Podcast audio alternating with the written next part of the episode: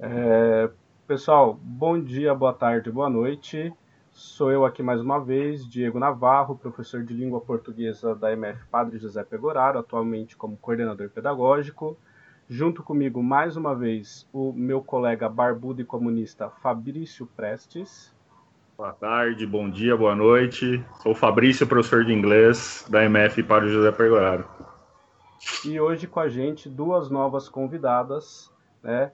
A primeira delas, direto do, dos confins da Terra plana, a professora de ciências Tabata Soares. Oi, Tabata. Oi, pessoal, tudo bem? Sem e... terra plana, por favor. Olá, Vete. E também com a gente a nossa chefa suprema do Pegorário, a diretora Adriana. Oi, Adriana. Boa noite, gente. Bom dia e boa tarde também, né? Eu sou a Adriana. É, sou a diretora lá da IMES Padre Pegoraro, chefa suprema não, colega junto, vamos lá. Pessoal, então essa é a nossa segunda edição do, do nosso podcast Ainda Sem Nome. A gente vai colocar para uma votação para vocês decidirem aí qual vai ser o nome do podcast da nossa escola.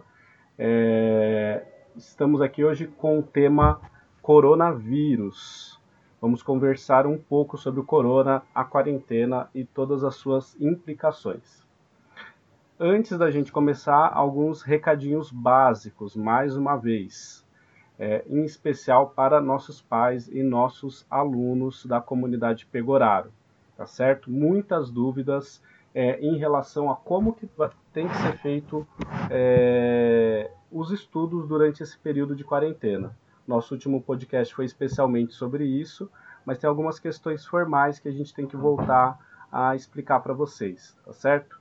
Em primeiro lugar, esse estudo vai ser feito prioritariamente através de um material apostilado feito pela Secretaria Municipal de Educação, chamado Trilhas da Aprendizagem. Esse material, a essa altura do campeonato, já tem que ter chegado para todos vocês. Se não chegou, acompanhe a página do Facebook da escola ou liguem para a escola para ter informações sobre o material, tá certo? É, e de maneira complementar a esse material apostilado, nós temos as aulas pelo Google Sala de Aula, que é um aplicativo voltado para fins educativos. É, todo aluno da prefeitura já tem um perfil de usuário criado para esse aplicativo e o direito de usar.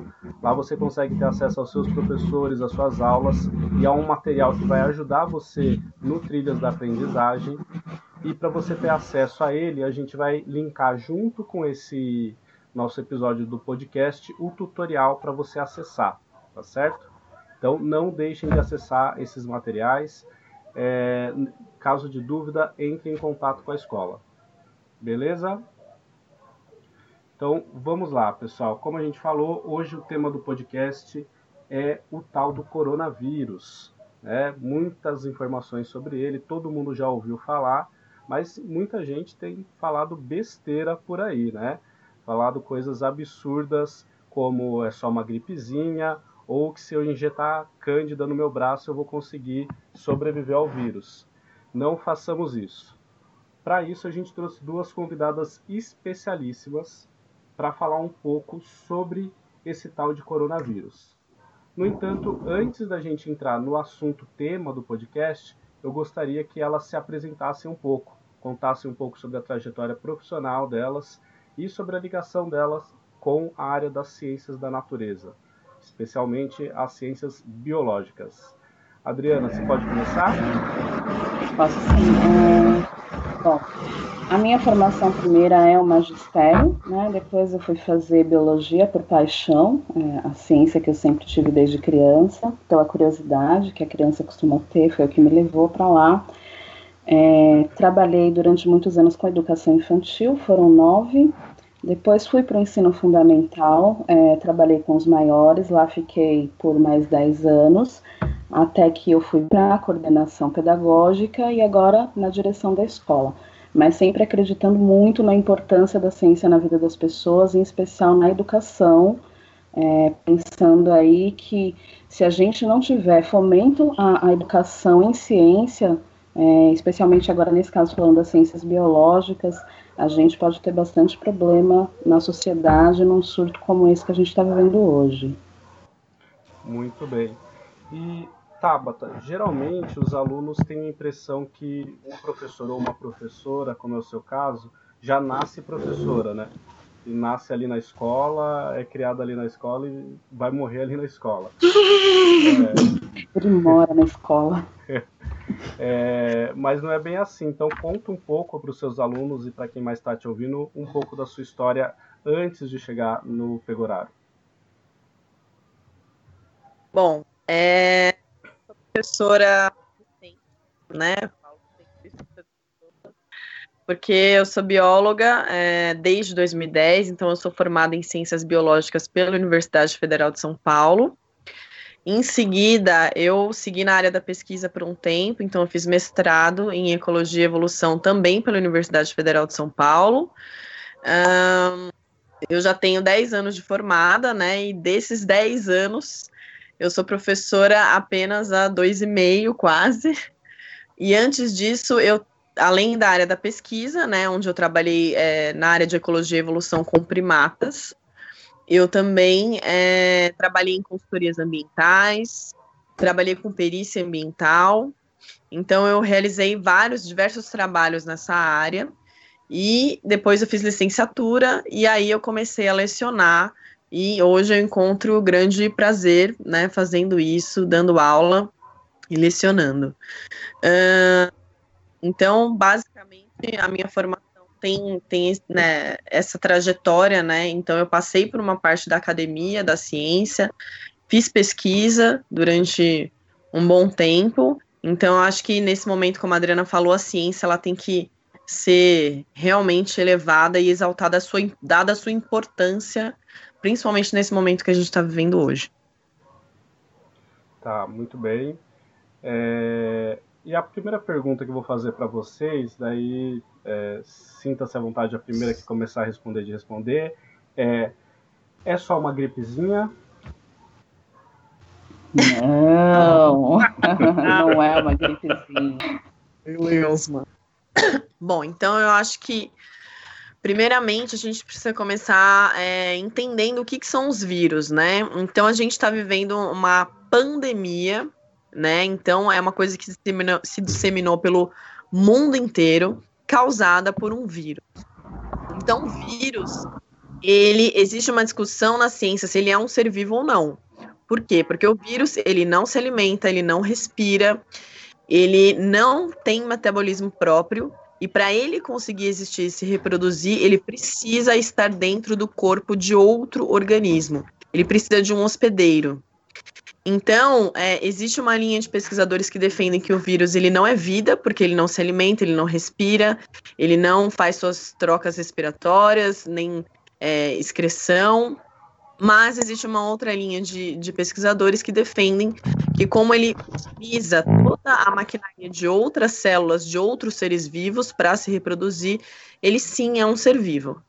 Sendo ser vivo ou não, a gente está vendo o dano né, que ele está causando mundialmente na nossa população. Então, quando ele entra dentro do organismo, ele usa toda a nossa, toda a nossa maquinaria celular, todas as nossas células, para se reproduzir e se disseminar. Então, é diferente das outras gripes, o coronavírus ele não é uma gripezinha, porque o, o, a taxa de contágio dele é muito mais alta do que a taxa de contágio de uma gripe comum. Então, por isso que está sendo tão perigoso a disseminação desse vírus, porque é muito alta a taxa de contágio. É, então, é, é importante essa definição, porque muita gente confunde vírus com bactéria, né? Ah, é, é, é uma bactéria, é um bicho.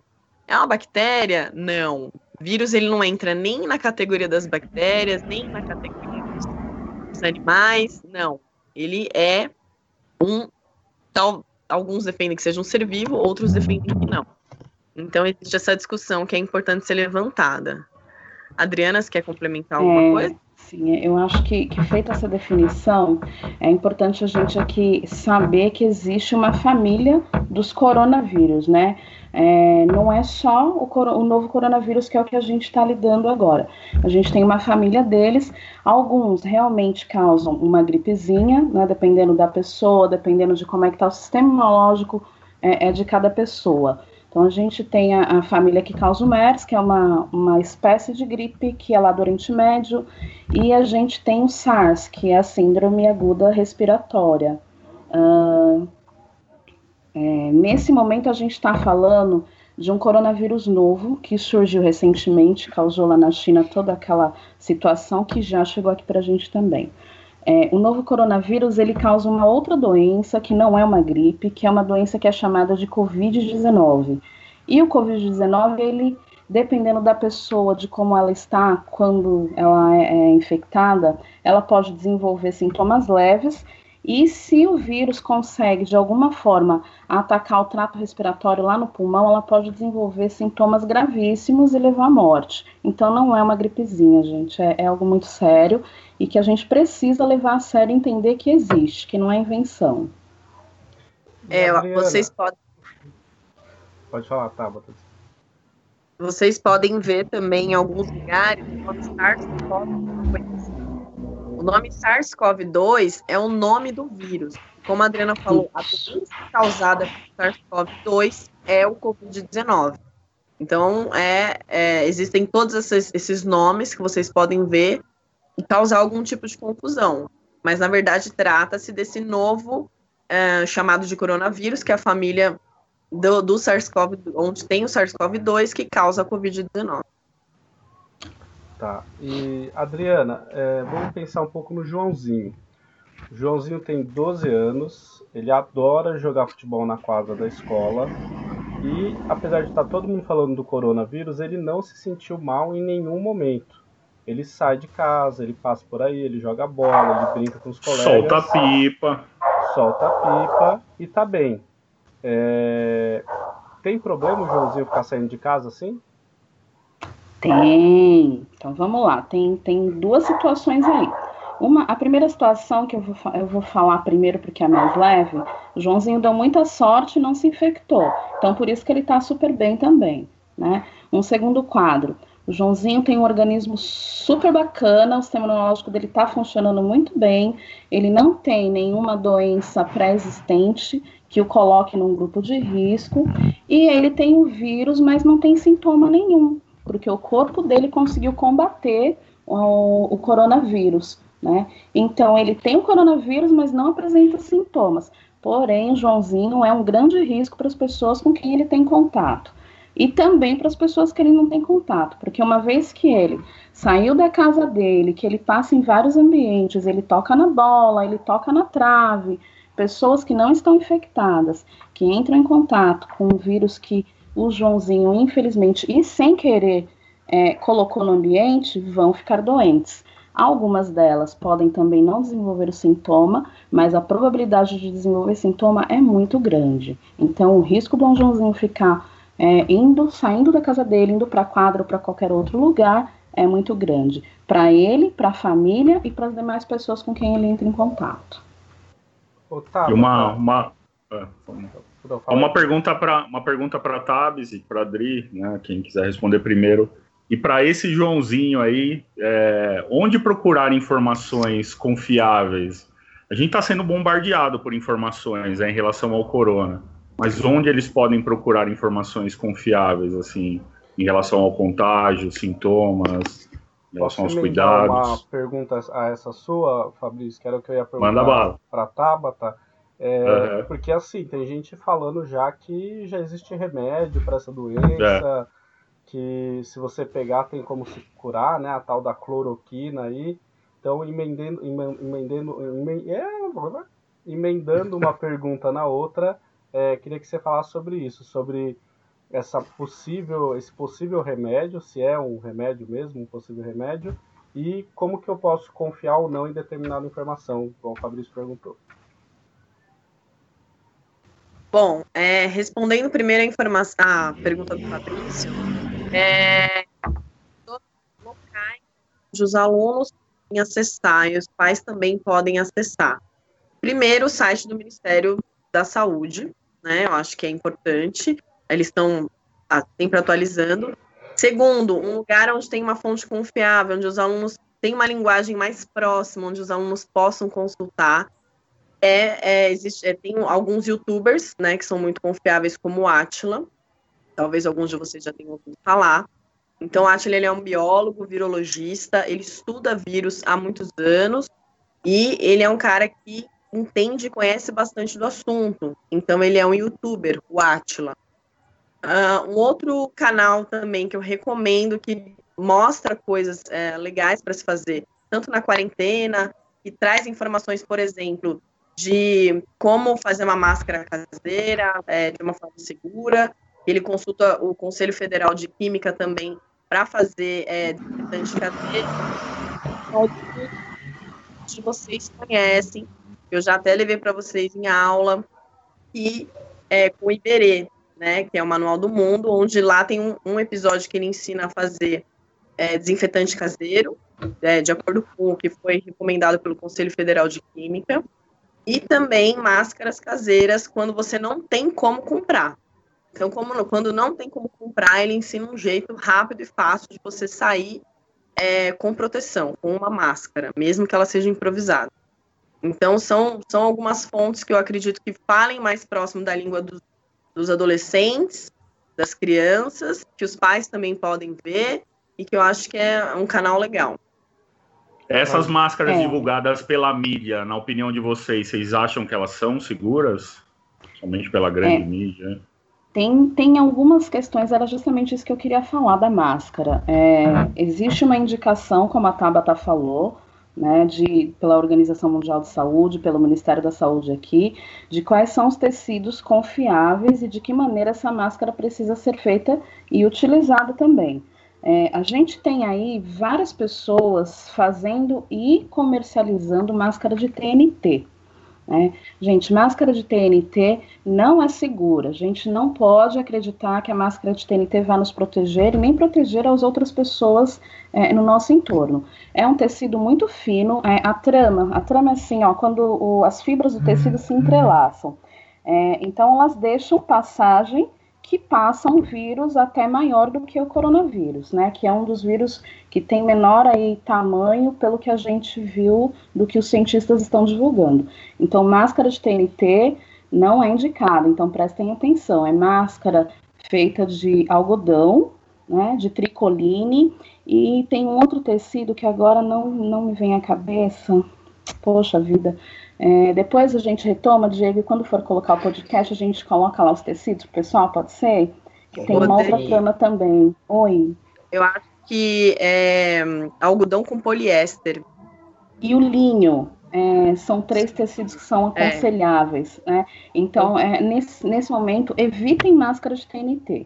É, a máscara cirúrgica, ela também é super aconselhável. Mas o que, que acontece? A gente precisa que essas máscaras cheguem para os profissionais de saúde. Então, se a gente, população comum, utilizar a máscara, máscara cirúrgica, a gente tira dos profissionais de saúde, porque neste momento é um, um produto em falta por conta da grande demanda. Né? Então, é outro material também confiável, mas que a gente pede que seja deixada para esses profissionais que estão em contato direto com as pessoas infectadas pelo coronavírus. É. Nós vamos linkar no, junto com esse podcast as recomendações que as nossas convidadas estão dando, inclusive dos canais que a, que a professora Tabata citou, do Atila Yamarino. Né? Ele, ele tem dois canais, é, a gente vai linkar junto, e o Manual do Mundo também.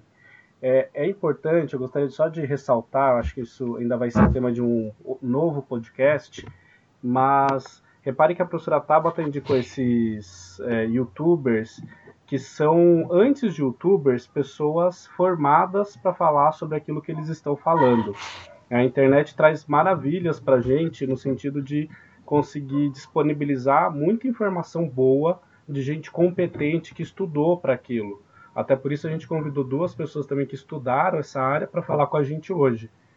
É, isso não quer dizer que tudo que está na internet presta para a gente, né? Às vezes a gente vê muita gente desqualificada falando por aí de coisas que não fazem o menor sentido. Então você tem que escolher bem suas fontes.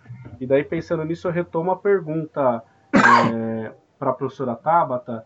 E a cloroquina, que tem gente por aí falando que vai salvar o mundo todo? Então, é, sobre a cloroquina, ainda não existem estudos científicos que comprovem a eficácia desse medicamento. Então, é, tem sido usado em alguns hospitais, mas não tem comprovação. Quem tem sintomas leves da doença ou quem está sintomático não é para tomar cloroquina. Até porque a venda dela está sendo restrita agora nas farmácias. Então, esse medicamento ele é utilizado para alguns tipos de doenças específicas. Tanto é que no começo, quando se divulgou isso, né, até de uma forma irresponsável, as pessoas saíram comprando e tiveram sintomas horríveis, né? Porque esse medicamento não é um medicamento para ser usado indiscriminada, indiscriminadamente. Ele tem que ser receitado por um médico, né? Então é importante dizer que não existem estudos conclusivos ainda sobre a cloroquina. Ela está sendo usada como uma tentativa mas não é em todos os casos que se obtém sucesso com a utilização desse medicamento. Qual que vai ser a solução para essa pandemia e para acabar com tudo isso? E aí é um tema que eu acho muito importante a gente abordar aqui, que são as vacinas. Né? As, a vacina para o coronavírus ela ainda não existe. Os cientistas, os pesquisadores ainda estão atrás numa corrida mundial para conseguir encontrar e fazer essa vacina. Por que, que demora tanto fazer essa vacina?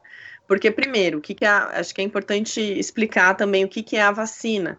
A vacina é quando a gente pega, o cientista pega um vírus muito enfraquecido, então pega o, vírus do, do coronavírus, o SARS-CoV-2, enfraquecido, é, testa isso em animais, então tem toda uma fase de testes até chegar no ser humano, e quando essa vacina consegue ter eficácia, consegue ser eficiente, aí sim ela vai ser liberada para a população. Esse na hora que ele é injetado no nosso corpo, as nossas células de defesa, os nossos anticorpos, conseguem combater esse vírus fraco com muito mais facilidade. E as nossas células de defesa, elas têm uma memória.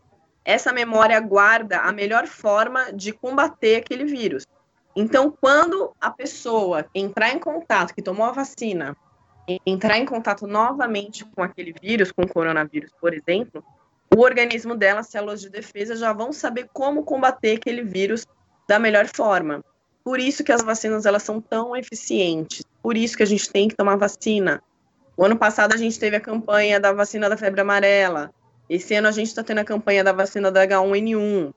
Cada vacina, inclusive foi a dúvida de um dos alunos lá no Google Sala de Aula. Me perguntaram: ah, professora, a vacina, a gente toma uma vacina e a gente está imune contra todas as doenças virais? Não. As vacinas elas são específicas para cada tipo de vírus. Por isso que a gente tem que tomar tantas vacinas ao longo da vida.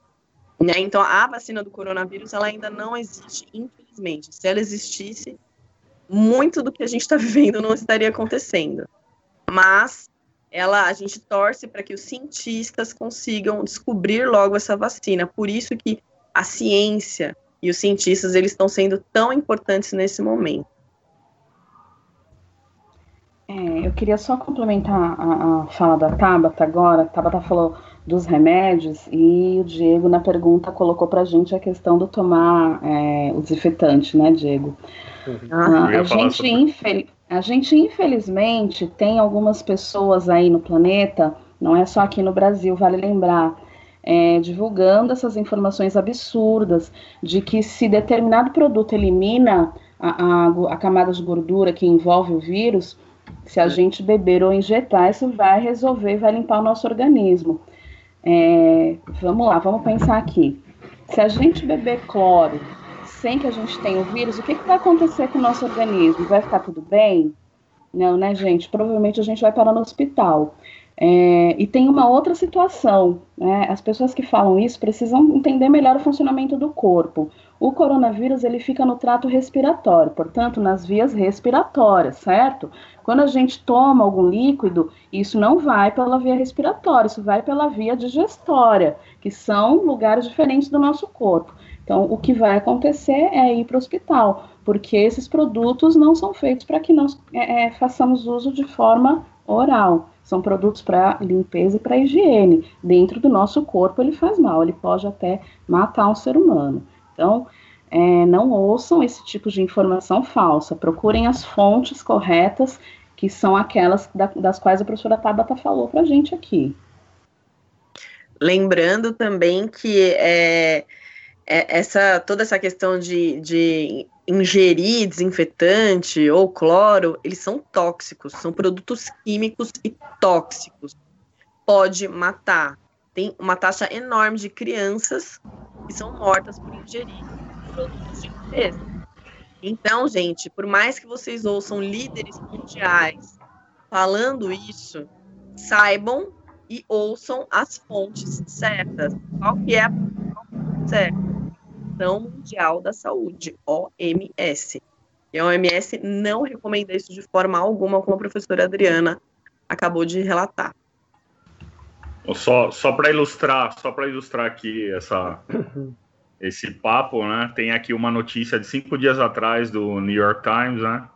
Nova York registra aumento de intoxicação por desinfetante após sugestão do, do do senhor que está à frente do, dos Estados Unidos da América lá, né? Então, lamentável, é surreal, né? Surreal. Surreal, essa é a palavra. É a palavra que define. Agora, Adriana, é, além da sua formação, a gente também te chamou para conversar porque logo no, no começo dessa pandemia aqui no Brasil, você passou por um perrengue muito grande é, com uma desconfiança de que uma pessoa bem próxima a você poderia ter coronavírus, né? Você quer contar um pouco da história pra gente? É, essa pessoa bem próxima é a minha filha. É, a minha filha tem nove anos.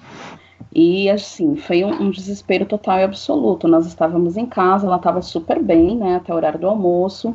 E, e do meio-dia e meia até as 19 horas, é, a minha filha teve todos os sintomas que estavam sendo divulgados, que eram sintomas do coronavírus. E o sintoma que, que acendeu a nossa luz vermelha foi o, a falta de ar. Né? Ela não conseguia respirar, então imediatamente a gente correu com ela para o hospital, que era essa aí a, a orientação que tínhamos. É, chegando no hospital, ela foi imediatamente atendida. Eu, eu vou aqui ressaltar algo é, ela foi atendida num hospital público, né, de muita qualidade. É, nós fomos lá para o Hospital Emílio Ribas, ela foi recebida lá imediatamente colocada é, no, no, respirador, porque ela não, não tinha, não conseguia respirar. Ficamos num, numa situação de isolamento absoluto, ela e eu num quarto, durante uma semana, e é, meu marido em casa recebeu uma notificação compulsória de ficar isolado em casa com meu outro filho também. É, foi assim uma experiência que eu não desejo a ninguém, né, uma experiência muito ruim. Nós não conhecemos até hoje o rosto de muitos médicos que entraram lá para ver a minha filha. É, ninguém podia entrar no quarto. A, a comida que vinha para as refeições ficava numa antessala e, e aí a pessoa vinha, deixava a comida nessa antessala e a gente só podia pegar essa comida quando a pessoa saía. É, eu fiquei responsável pela limpeza do quarto, no, no sentido de organizar, para não colocar em risco a vida de outras pessoas. É, foi, assim, uma situação triste que me emociona de falar, porque o medo que eu tive de perder a minha filha foi muito grande. Né? É, e aí, uma coisa que me chamou muito atenção né, durante esse tempo no hospital foi cair em mim e perceber a, a gravidade, que a gravidade da, da, pandemia era muito maior do que eu imaginava até aquele momento. Né? É, ficando lá uma semana, eu percebi que o hospital estava preparado para uma guerra, pela maneira como os funcionários se vestiam e se portavam sempre que entravam no quarto é, para medicar ou para ver como é que ela estava ou para fazer algum exame. é, tinha todo um, um, jeito de se vestir e de tirar a roupa. Então eles tinham é, três camadas de roupa. Entravam no quarto na hora de sair para a antessala, a primeira roupa eles deixavam no quarto. Na antessala eles deixavam a segunda roupa. E a terceira, provavelmente, quando saíam para o corredor do hospital. É, o, o, Hospital Emílio Ribas tem uma semana e meia, agora se eu não me engano, que não tem mais leitos de UTI, que já está lotado, ao contrário do que muita gente está dizendo que não está vendo que, que tem lotação no hospital, tem sim. O que acontece é que eles estão separando. É, isso eu vi lá no Emílio Ribas. É, em um, um, um dos, dos, locais do hospital, em um dos espaços, eles só atendem pessoas que chegam com sintomas de coronavírus. Então, a, a outra parte da população não tem contato com, com esse espaço.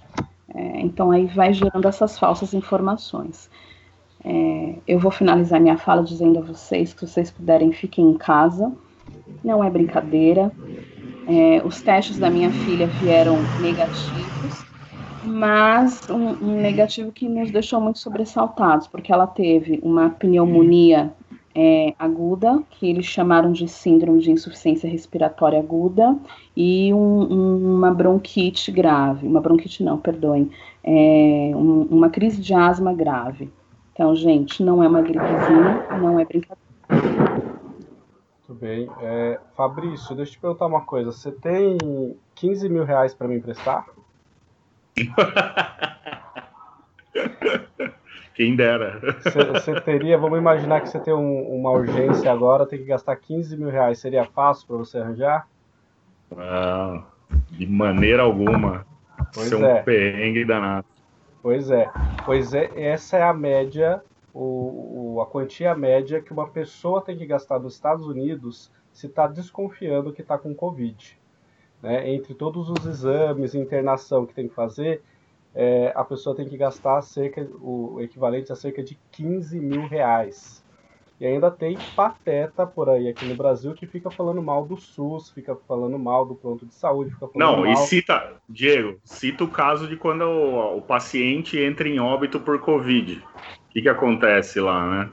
Nos Estados Unidos. A família não, não reclama o corpo para não ter que arcar com os custos da internação. Né? Exatamente. Né? Isso por quê? Porque para o nosso ouvinte ou a nossa ouvinte que não sabe, os Estados Unidos não têm um sistema público de saúde como nós temos aqui no Brasil.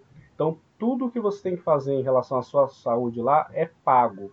E ou você paga um plano de saúde que é caríssimo, ou você tá ao Deus dará. Então, antes de falar mal do SUS, antes de falar mal do posto de saúde do seu bairro, pense duas, três vezes, porque o que a gente tem é pouco, é pouco. Pode melhorar, pode melhorar, mas é muito melhor do que várias outras pessoas pelo mundo afora têm. Tá certo? É, Diego, desculpa, vou só complementar a sua fala. É, é importante as pessoas saberem, lembrarem que o SUS não é só atendimento no hospital. O SUS envolve outras questões, envolve pesquisa, envolve distribuição de medicamento para a população. E, e, eu, inclusive, quando saí do hospital com a minha filha, saí do hospital já com a medicação para tratá-la em casa, em mãos, também pelo SUS. É isso aí. E Tabata, é, você também tem algumas histórias para contar nesses tempos de pandemia, né? É, você pode compartilhar um pouco do que você viveu aí nos últimos meses? É, posso sim. É, bom, gente, é, o relato da Adriana já falou bastante, mas eu queria contar para vocês também que é, logo no finalzinho de março, quando a gente começou a entrar em quarentena, as escolas começaram a fechar, é, a minha irmã começou a apresentar alguns sintomas referentes e parecidos com o que seria o coronavírus. É, uma semana depois que ela ficou doente, eu também comecei a apresentar alguns sintomas. Quais sintomas que eu apresentei? Então, eu comecei a ter um cansaço extremo, muita dor no corpo, a ponto de eu não conseguir levantar da cama muitas dores de cabeça. Eu é, também tive um quadro de diarreia que acomete a poucas pessoas, mas ele também é um dos sintomas do coronavírus. Uh, e também eu tive febre, né? Então eu tive vários sintomas é, eu fiquei uma semana muito ruim, assim, muito mal mesmo, de eu não conseguir levantar da cama. Fazia muito tempo que eu não sentia aquilo, que não ficava doente daquele jeito. É, e também um, um, outro um outro sintoma que eu tive, que também é característico do coronavírus, da Covid-19, é a perda de olfato e paladar. Então, na hora que eu comecei a perder o olfato, já estava com cansaço, dor no corpo, dor de cabeça e febre. Então, todas as suspeitas apontavam para a Covid-19, tanto eu quanto a minha irmã. A gente não conseguiu fazer o teste na época, porque é, foi logo no comecinho de abril, onde os testes estavam totalmente escassos no país, aqui em São Paulo. A gente até tentou ligar para algumas alguns laboratórios particulares, mas ninguém tinha. Agora tem um pouco mais, né, que chegou aqui em São Paulo, mas no começo de abril não tinha. Mas todos os sintomas apontavam para a COVID-19. Então, por precaução, é, eu fiquei isolada no meu quarto durante 14 dias. Eu não saí do meu quarto. A minha irmã também ficou isolada no quarto dela durante 14 dias. E foi simplesmente horrível, porque eu não podia acessar o resto da casa no seu banheiro. Então, é, eu fiquei 14 dias isolada. Então, a minha maior preocupação eram meus pais, porque eles são idosos, grupos de risco. Né? A minha mãe é idosa, já teve histórico de câncer. Meu pai é diabético, tem problema cardíaco. Então, meu maior medo era passar alguma coisa para eles. Então, a gente resolveu se isolar durante uma semana e, enquanto isso, eles iam trazendo as coisas para a gente. Não foi uma experiência boa, foi uma experiência muito. Sexto dia eu comecei a sentir um pouco de falta de ar, fiquei bastante preocupada e corri para o médico. Também fui para uma UPA, né, uma unidade de pronto atendimento aqui de Santo Amaro. Fui atendida, tirei raio-x, graças a Deus o meu pulmão estava tranquilo, estava ok. Então eu voltei para casa. Depois de uma semana os sintomas começaram a amenizar, eu voltei a sentir é, cheiro, gosto, começou a diminuir os meus sintomas e eu esperei os 14 dias em isolamento. É, mas é, é, é uma, uma, sensação, tendo passado pelos sintomas da doença, é uma sensação que eu não desejo para ninguém. O medo de eu passar alguma coisa para os meus pais foi gigantesco. E passa muita coisa pela sua cabeça na hora que você realmente pega e apresenta os sintomas. Inclusive, medo de morrer e de acontecer coisas muito mais graves.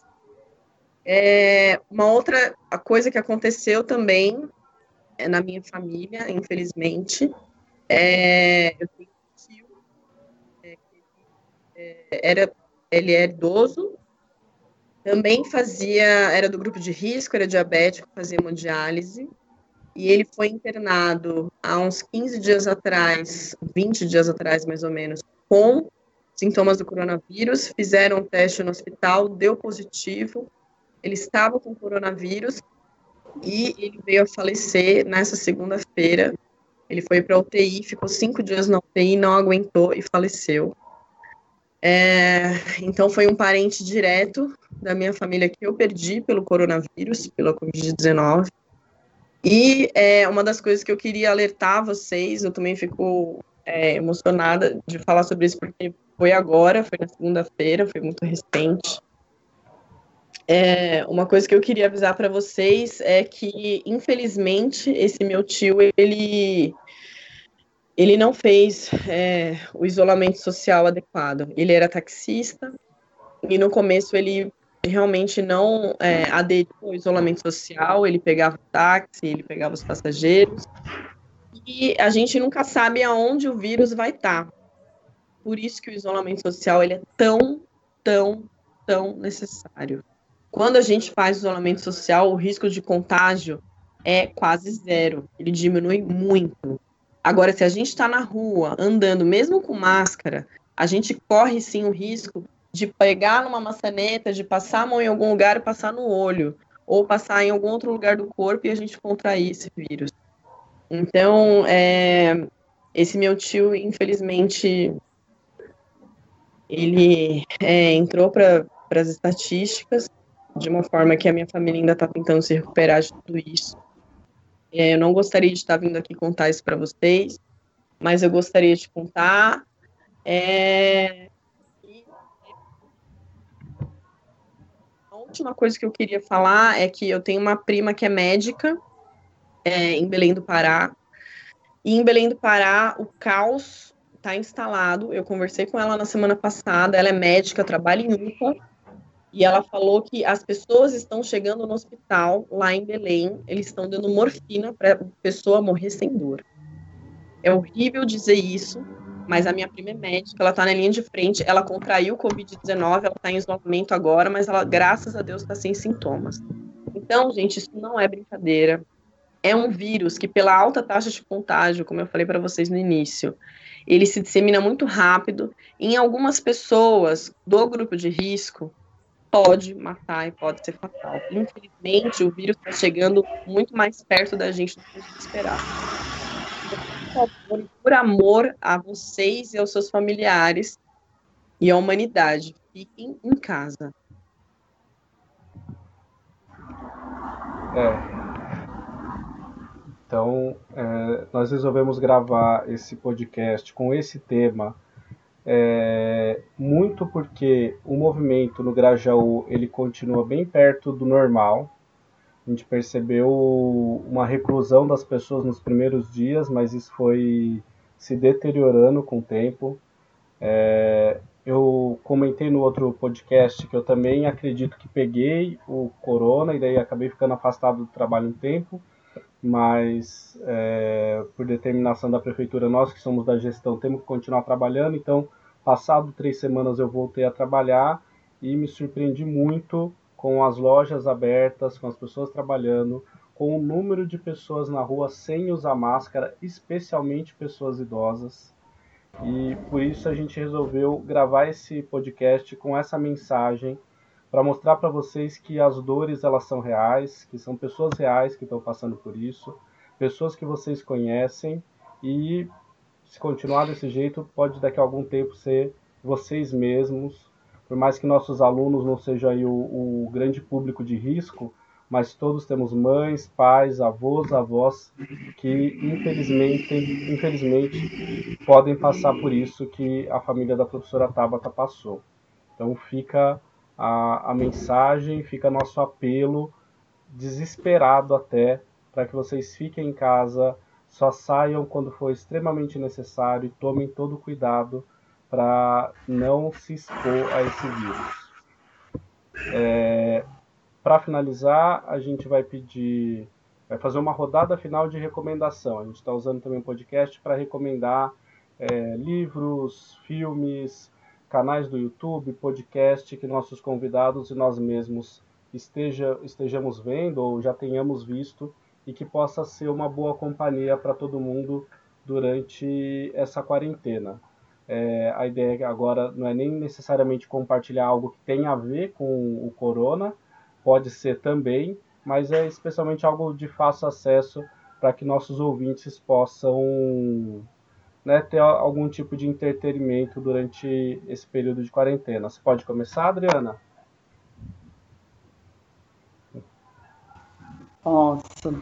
É, eu não costumo muito assistir TV, mas eu tenho os filhos em casa, que provavelmente da idade, da idade do, dos nossos, né? É, gostam bastante de ver é, programas na Netflix. Então tem, tem alguns aqui que eu estou tentando até lembrar para citando para vocês. É, tem uma série super bacana que eu acho que os adolescentes curtem, que é o Stranger Things. Não sei se eu pronunciei certo, professor de inglês me ajuda. Opa, peraí, é, a Ana estava é falando comigo aqui, foi mal. Depois Stranger gente... Things, como é que a gente pronuncia? Ah, é, é Stranger Things, né? Stranger Things. Things. É. É, tem um seriado também que é legal, que é, é mais antigo, mas é, é, envolvente, que é a Supergirl.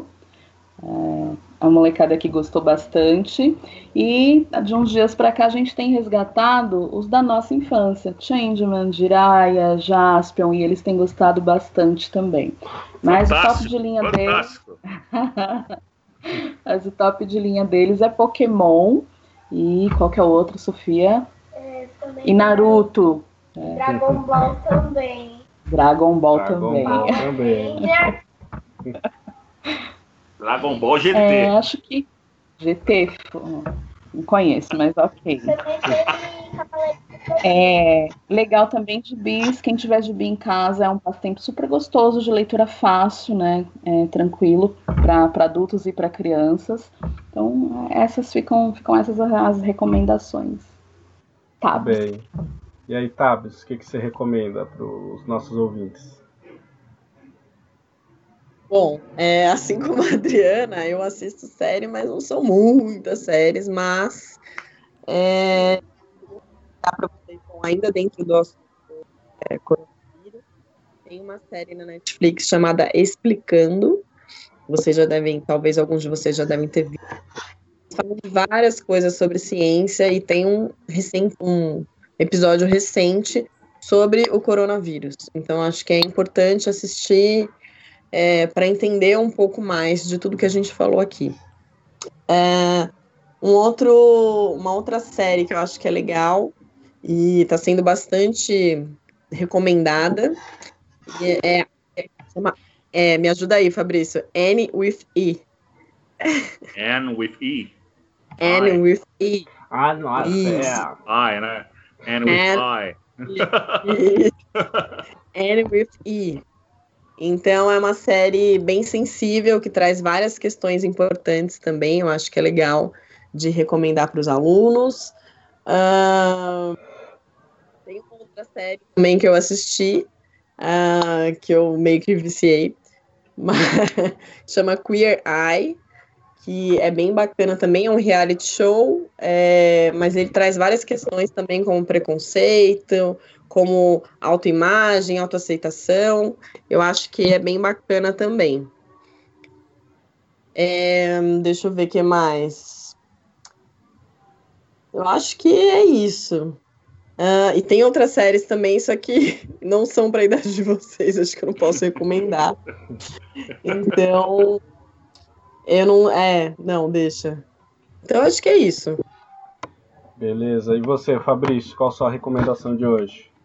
Ah, surfando um pouco do que a gente estava né, conversando um pouco antes aí do, do podcast, é, a entrevista do, do Atila e a Marino né, no Roda Viva. Acho que para molecada vai ser muito legal, né?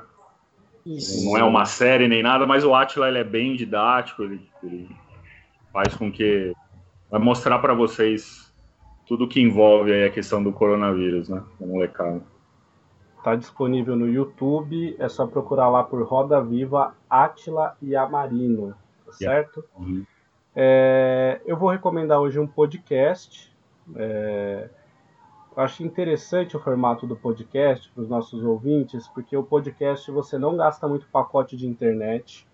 Ele está disponível em várias plataformas, então é, você pode ouvir no ônibus, pode ouvir lavando louça. É, pode ouvir cedo enquanto você está limpando a casa e acho que tem muito material interessante que as pessoas acabam não conhecendo. Tem um podcast bem legal chamado Foro de Teresina.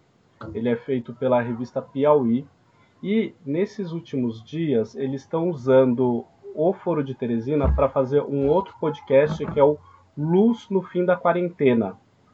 E esse é um podcast com um jornalista e um médico que fala sobre o período que a gente está vivendo, né, e trazendo as explicações científicas, né, algumas das quais a gente tentou abordar aqui, é, para o nosso debate, para o nosso conhecimento. Então essa é a minha recomendação. Foro de Teresina é o nome do podcast e ultimamente dentro do podcast tem um, um outro podcast que é o Luz no Fim da Quarentena. Se vocês procurarem no YouTube, Spotify, é, outros tocadores de podcast, vocês vão achar. Então, Quero agradecer as nossas convidadas, quero agradecer ao Fabrício. Tchau, Adriana. Qual a última mensagem que você deixa para gente? É, para as crianças, fiquem em casa. Para as famílias, mantenham as crianças em casa, dentro da, das possibilidades. A gente sabe que às vezes é necessário sair, mas na medida do possível, fiquem em casa. Tabata, tchau, tchau. Tchau, gente. Minha mensagem final, assim como a Adriana, por favor, é um apelo. Fiquem em casa, principalmente as crianças e adolescentes. Talvez os pais de vocês não consigam ficar em casa, mas se vocês puderem, fiquem em casa. Às vezes é um pouco entediante, mas a gente agora está estudando, é, tem muitas atividades legais que dá para fazer em casa. Fiquem em casa. Fabrício, e daí? É, e daí, né? Mas, e daí, como, né, eu disse, gente? como eu disse no outro podcast, o lance é real, né? Fiquem em casa. É bem real. Então, caiam na real. Fiquem em casa. Muito bem, então um grande tchau para vocês e até a próxima edição do nosso podcast.